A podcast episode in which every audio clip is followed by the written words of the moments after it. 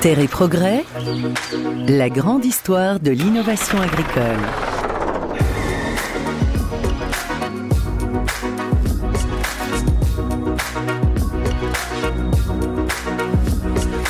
Bonjour et bienvenue au Space 2020. Nous sommes avec Christian Nicolas et David Labbé pour raconter l'histoire de l'innovation dans l'élevage de volailles, dans l'aviculture à l'occasion du SPACE, le salon de l'élevage qui se tient à Rennes d'habitude, mais qui pour cause de Covid se tient sur Internet cette année. Le SPACE qui est le rendez-vous incontournable de l'innovation dans tous les domaines de l'élevage et qui récompense chaque année avec euh, des trophées les InnovSpace qui récompensent les meilleures innovations. Et cette année ne déroge pas à la règle. Mais vous pouvez retrouver le palmarès des InnovSpace sur space.fr sur Internet, bien sûr, cette année. C'est là que le palmarès euh, est dévoilé. Et vous pouvez vous rendre compte sur space.fr cette année à quel point l'innovation agricole a été très forte et très importante, notamment dans le domaine euh, de l'aviculture. Et on va le voir avec nos deux invités, Christian Nicolas, qui est technicien avicole à la Chambre d'agriculture de Bretagne, spécialiste bâtiment, économie d'énergie et nouvelles euh, technologies. Bonjour Christian. Bonjour, bonjour à tous. Nous sommes également avec un éleveur, David Labbé, éleveur de volailles poulet de chair à Plouriveau, près de Paimpol, dans les Côtes d'Armor. Bonjour David. Bonjour, bonjour à tous. J'aimerais qu'on démarre, j'allais dire, sur la basse-cour, à l'ancienne, sur l'image d'Épinal avant la Seconde Guerre mondiale. Vous allez me dire si c'est à peu près ces dates-là. Allez, comment se faisait l'élevage de volailles à cette époque, Christian? Alors, je, je n'étais pas né à cette époque-là, mais euh, on a une, une, petite idée de la manière dont ça se passait. En fait, on était sur des, exploitations euh, de petite taille, exploitations agricoles de petite taille, avec souvent euh, de la polyculture élevage, euh, deux ou trois vaches, deux ou trois cochons et une basse-cour. Et à l'époque, en fait, les volailles étaient élevées selon les images d'Épinal, justement, euh, dans une basse-cour avec une distribution de, grains qui se faisait souvent euh, manuellement, bien entendu, et issue de, la production de la ferme. Et en fait, cette production-là donc a, évolué euh, évidemment au fil, au fil du temps et des besoins des consommateurs. Et euh, assez rapidement, après le, la Seconde Guerre mondiale, il semble que les volailles s'élevaient dans les, plutôt dans les greniers d'ailleurs, au-dessus des habitations, au-dessus des, des étables. C'était dans les greniers, Christian On élevait des volailles dans les greniers Absolument. À l'époque, euh, c'était l'usage euh, par, par petit lot, effectivement, et ils étaient collectés ensuite par des, opérateurs qui les revendaient souvent en production de, de vifs. Hein. Ils n'étaient pas abattus, ils étaient revendus vifs sur les marchés. David, vos grands-parents ou vos parents étaient-ils éleveurs de volailles aussi? Oui, oui, bah à l'époque tout le monde avait des, un petit peu de, de, poulet à la ferme, donc euh, en autoconsommation, donc euh, tout le monde avait ça à la maison, oui. Moi de mémoire, c'était un vieux wagon euh, d'après-guerre qui traînait là sur la ferme et c'est là-dedans qu'étaient enfermées les volailles. Et on curait à la fourche forcément, hein ah oui, oui, c'était curage à la main, à la fourche, oui. Ça a changé, allez, on va dire, après-guerre, le poulailler moderne des années 50, 60, 70 à ce moment-là, j'allais dire, tout change. Toute la production s'organise différemment en bâtiment fermé par l'eau. Décrivez-nous, Christian, qu'est-ce qui s'est passé à ce moment-là? Il faut se mettre dans la situation de l'époque. Les, surfaces agricoles utiles étaient vraiment euh, très faibles en Bretagne. On n'avait pas non plus des terres euh, très très riches. Euh, donc le développement de l'élevage de, porcs et de volailles s'est fait justement sur ces petites exploitations. Alors au tout départ, évidemment, dans les années 60-70, on était plutôt sur des bâtiments de petite taille c'était des bâtiments inférieurs à, à 400-500 mètres carrés de surface, mais les volailles ne sortaient plus, étaient, étaient élevées dans le bâtiment avec euh, évidemment du matériel relativement rudimentaire. à savoir que l'aliment était, était livré en, en sac hein, et l'éleveur devait remplir les trémies manuellement. Euh, le fumier était toujours vidé souvent à, à la main hein, ou à la fourche à la main. Il n'y avait pas de tracteur ou très peu dans les exploitations agricoles. Et par contre, euh, c'est aussi à ce moment-là que s'est développé euh, bah, toutes les activités parallèles aux activités d'élevage. À savoir la fabrication d'aliments composés avec des marques qui sont restées pour certaines d'entre elles très longtemps sur la place. on avait également des petits accouveurs, c'est-à-dire des, des, des gens qui s'étaient spécialisés dans la production de poussins d'un jour ou de pintado d'un jour euh, qui livrait donc ces élevages-là. Et on avait de l'autre côté, évidemment, toute la partie aval, savoir la collecte des poulets et l'abattage de ces poulets, donc avec du coup une commercialisation qui se faisait non plus en vif, mais en, mort, prête à cuire. David, est-ce que dans votre famille, on a connu l'arrivée de ces premiers bâtiments? Oui, oui, oui, c'était, on a connu ça. Euh, c'est là qu'on a commencé après à faire des, bâtiments euh, inférieurs à 1000 mètres carrés. Euh, avec une ventilation, euh, ventilation naturelle, on appelle ça ventilation statique, où il y avait des trappes sur le côté l'air sortait par le haut. Euh, on a commencé à mettre un peu de chauffage, il y avait, il y avait des radiants, il y avait 40, 50 radiants par, par bâtiment. C'est quoi un radiant? Un radiant, c'était la source de chaleur pour euh, chauffer les, poussins à leur arrivée. D'accord. C'était une sorte de petit poêle à gaz qui réchauffait un mètre carré autour de lui, c'est ça? Voilà. Et c'était à ce moment-là des, lots de combien? On avait combien de, poulets euh, dans chaque lot? 10, 15 000 poulets. Christian, sur cette question, combien de lots, euh, combien de poulets dans un lot? Oui, c'est à peu près ça. C'était des lots effectivement de, de, 10 à 15 000 poulets, donc qui restaient bien entendu beaucoup plus longtemps en place euh, par rapport à l'objectif de poids euh, recherché à l'époque. Hein. donc on n'avait pas les croissances que l'on peut connaître aujourd'hui. Euh, Combien de temps il restait chaque lot? Il restait environ 7 à 8 semaines. aujourd'hui, en fait, un, un, poulet du même poids, il lui faut à peu près 6 semaines pour pour faire sa croissance. Euh, à l'époque, on était euh, plutôt sur des, euh, effectivement déjà quand même sur des bandes uniques, c'est-à-dire que on mettait en place l'ensemble des poussins du bâtiment en même temps, et ensuite l'enlèvement, ben, selon la capacité de l'abattoir, l'enlèvement se faisait en une, deux ou trois fois. Ensuite, il y avait le vide sanitaire, ce qu'on appelle le vide sanitaire, qui est toujours d'actualité aujourd'hui, c'est-à-dire finalement le, temps nécessaire à, vider le bâtiment, le nettoyer, le désinfecter avant l'arrivée de, et le préparer avant l'arrivée de la bande suivante. Donc ça, ça s'est mis en place euh, relativement euh, vite hein, sur un schéma, pratiquement euh, identique à celui qu'on connaît aujourd'hui. D'accord. Donc ça, c'est les années, ça a commencé les années 50 et ça s'est mis en place les années 60-70, hein, ce, ce système de poulailler moderne. Absolument dans les années 90. Qu'est-ce qui a changé? Comment s'est transformé ce poulailler? Christian, d'abord, qu'est-ce qui s'est passé dans ces années? Et ensuite, David. Bah, il s'est passé euh, beaucoup de choses. Euh, tout d'abord, euh, la, mise en œuvre d'une aviculture plus, plus massive, plus professionnelle euh, c'est fait aussi euh, avec euh, certains certains désagréments et notamment les plus anciens s'en souviennent encore. Il y a, a eu à cette époque-là une certaine révolution dans, dans le domaine du sanitaire puisque certaines maladies des volailles en fait sont apparues et il a fallu mettre en œuvre toutes les, dispositions, je dirais, au niveau de, de, de, la prévention sanitaire, que ce soit par la vaccination des poussins, par le, le respect du vide sanitaire, les protocoles de lavage et de désinfection et, les aménagements aussi hein, euh, des bâtiments. Donc euh, tout ça, ça s'est mis progressivement en place. Il y a un épisode qui a vraiment marqué euh, la Bretagne et plus particulièrement le département du Morbihan, c'est dans les années 80, la rhinotrachéite de la dingue qui a failli mettre à mal cette production. Donc la règle de base, c'est déjà d'avoir un âge unique au sein de l'élevage.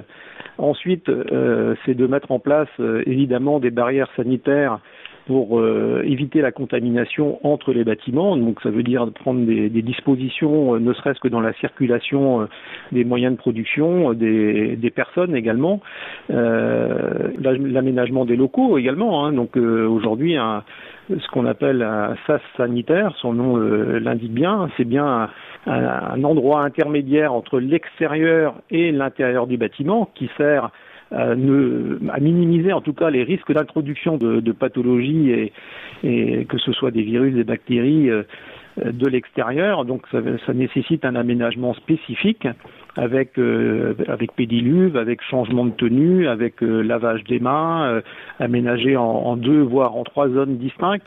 Donc tout ça, ça s'est finalement mis, mis en place euh, dans ces années 80 euh, suite à l'épidémie de rhinotrachéite. Il y a des innovations techniques importantes dans ces années euh, dans le bâtiment, David, notamment l'abreuvement par pipette ou la ventilation dynamique. Les pipettes qui ont remplacé les, les plaçons et euh, ça a permis une grande amélioration sur la qualité de l'eau qui n'était plus souillée. C'est quoi les plaçons les plaçons, c'était des bacs euh, suspendus euh, rouges, là, enfin souvent ils étaient rouges, euh, et il y avait de l'eau stagnante dedans. Il y avait un petit peu d'aliment qui restait dans le bec, et puis l'aliment dans l'eau, euh, bah ça fait pas bon ménage. Donc voilà. Et oui, avec la chaleur, ça devait développer les maladies. C'est ça, tout à fait alors la ventilation, justement, là, elle a fortement évolué durant ces années. Qu'est-ce que c'est la ventilation dynamique qui est apparue à ce moment-là, David? Donc la ventilation dynamique, en fait, c'est euh, des extracteurs de, chaleur, des ventilateurs et des turbines, alors soit, soit au plafond ou soit sur les côtés, qui, qui repoussent l'air dehors. Ça, remplace, ça a remplacé la ventilation statique, où la, ventilation était naturelle, et en fait, ça a amélioré les performances euh, des animaux. Christian, quand est-ce qu'est arrivé et s'est généralisé la pailleuse dans le poulailler? La première étape pour broyer de la paille a été de passer avec le tracteur sur la paille une fois qu'elle est étalée dans le bâtiment. Ça veut dire qu'on broyait la paille avant l'arrivée des animaux. Et puis, euh, euh, ça se limitait, je dirais, à ça. Ensuite, la deuxième étape a été, euh, lorsqu'on a commencé à ramener de la paille ou, d'autres matériaux dans les, dans les bâtiments, de trouver bah, des, des, des, techniques pour finalement euh, diminuer la pénibilité. Donc c'est souvent des remorques euh, à l'arrière d'un micro-tracteur, enfin des, équipements somme toute assez basiques, mais qui diminuaient déjà la, charge de travail. Et des remorques qui font quoi? Expliquez-nous comment ça fonctionne la pailleuse. Alors, soit, soit c'est un, une remorque euh, vraiment pailleuse. Dans, dans ce cas-là, on, on, y dépose une botte de paille. Euh, et puis on ouvre le, portail du bâtiment, on rentre avec le tracteur et la remorque à l'intérieur et on met en route euh, donc la prise de force du tracteur et on active le, broyeur et à ce moment-là la paille est, éjectée du broyeur dans le bâtiment, mais avec euh, des inconvénients. C'est-à-dire qu'il faut ouvrir les portes. En général, il faut être à deux. sur le plan sanitaire, ben, on introduit un engin agricole de l'extérieur dans le bâtiment, donc c'est beaucoup de contraintes. Aujourd'hui, euh, il y a des équipements qui permettent de le faire sans rentrer le matériel motorisé. Le matériel reste à l'extérieur et euh, c'est généralement ce qui est utilisé. Dans ces années, je parle sous votre contrôle respectif, Christian et David.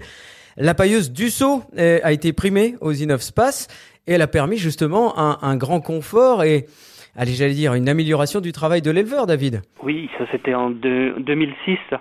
Donc la, la Dussault, euh, grâce à un système de soufflerie, elle restait à l'extérieur du bâtiment et euh, l'éleveur pouvait repailler euh, de, de l'intérieur avec un système de, de tuyaux.